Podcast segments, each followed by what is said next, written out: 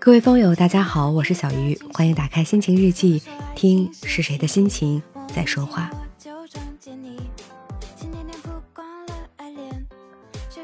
记得我上中学的时候，那个时候流行交笔友，就是在一些杂志上呢，可以刊登你的交友信息，留下你的地址，然后想要交笔友的人就会按照这个地址给你写信。当时在这些交友信息中也很流行一句话，叫“有照必附”，就是说，如果你寄来的这封信里面有你的照片的话，我就一定会给你回信的。通过这种方式呢，认识了一个广西的女生。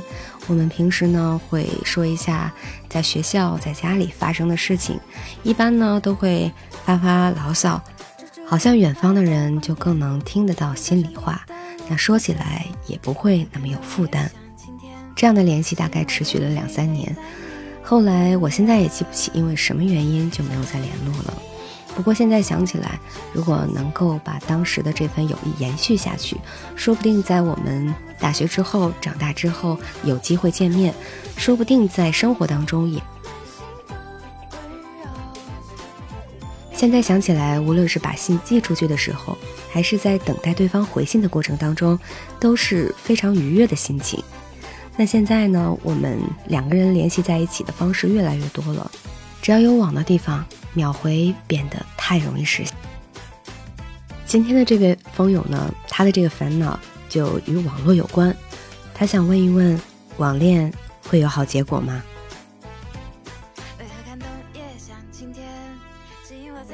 小鱼姐姐你好，我是一个高医生，在上一个暑假，我在企鹅偶然认识到一个和我志趣相投、大我四岁的男生，他和我住在同一个省，很多地方和我相似。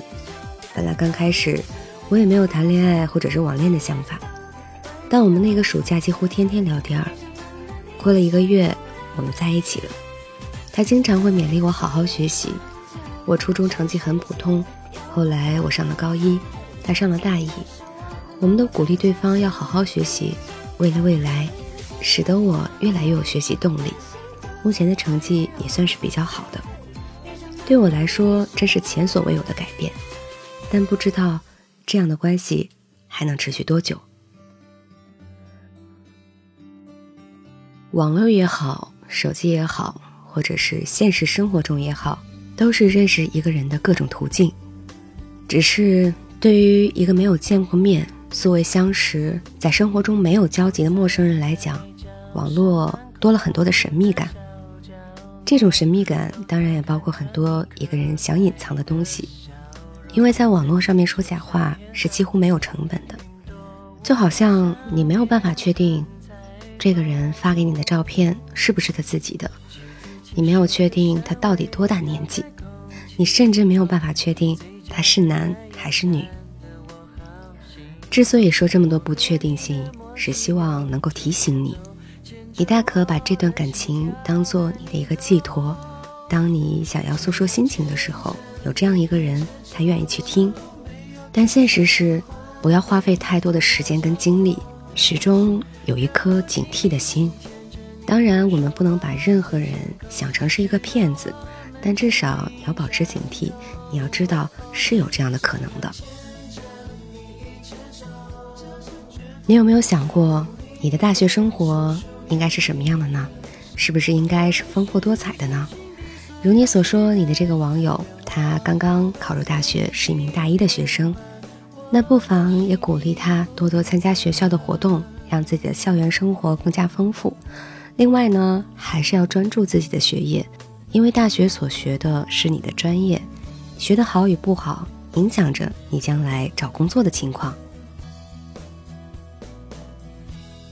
两个人的交往有好的时候，就也会有相对不好的时候。